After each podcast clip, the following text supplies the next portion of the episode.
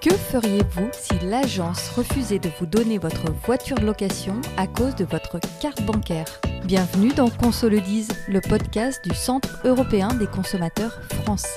Je suis Elfèche et aujourd'hui je vous parle des cartes bancaires pour louer un véhicule.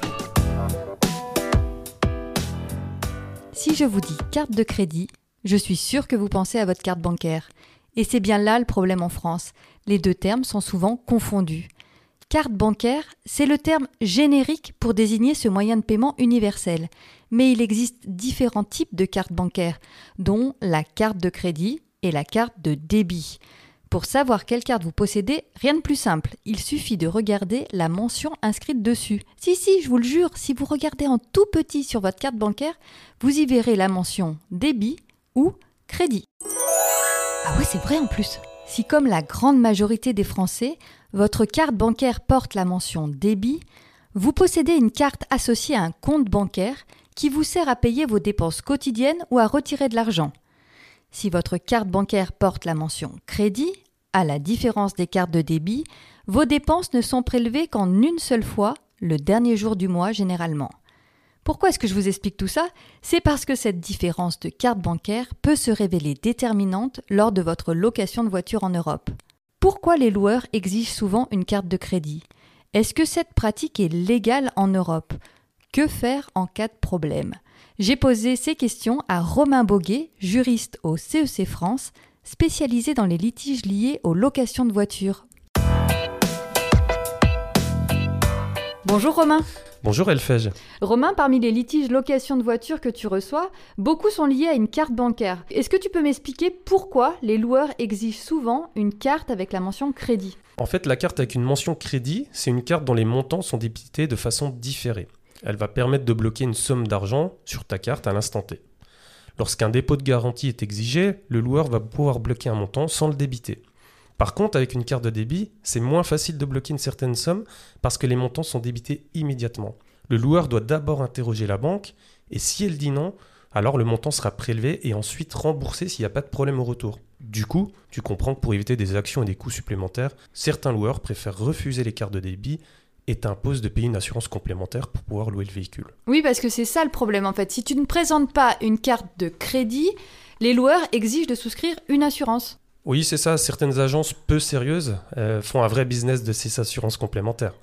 Le prix de base est bien souvent plus bas que chez des loueurs traditionnels, mais si comme la plupart des Français, tu ne possèdes pas une carte de crédit, alors attends-toi à devoir débourser jusqu'à plusieurs centaines d'euros pour récupérer ton véhicule sur place. Au final, ta facture, elle va se révéler bien plus salée. Et j'ai vu que tu pouvais réserver en ligne avec ta carte de débit et te voir refuser le véhicule une fois sur place si tu ne présentais pas une carte de crédit. Mais c'est légal ça? Je dirais oui et non, ça dépend des conditions générales de vente du loueur. Si elle mentionne que tu dois présenter une carte de crédit au nom du conducteur principal, alors là, tu n'auras aucun recours pour, euh, pour réclamer l'argent si l'agence refuse ta carte de débit. Par contre, à l'inverse, si l'obligation de présenter une carte de crédit n'était pas mentionnée et que le loueur te refuse la prise en charge du véhicule, alors là, c'est pas légal. Et tu peux demander par écrit le remboursement de l'assurance complémentaire, voire même des frais d'annulation. Et concrètement, qu'est-ce que tu conseillerais, toi, aux consommateurs qui voudraient réserver un véhicule en Europe? Tout d'abord, je leur conseille vivement de comparer les prix sur les sites des intermédiaires, mais également des loueurs. Ensuite, je leur conseille de regarder les avis en ligne qui sont bien souvent révélateurs des pratiques constatées sur place.